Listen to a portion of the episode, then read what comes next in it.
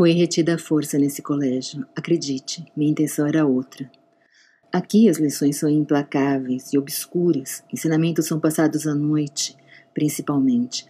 A sonolência e a distração tornam difícil assimilar qualquer coisa. Somente de dia sou capaz de vislumbrar algum significado. E esse fio de luz se rompe, se reata, se revela, se reduz, me mantém entretida. O que virá em seguida?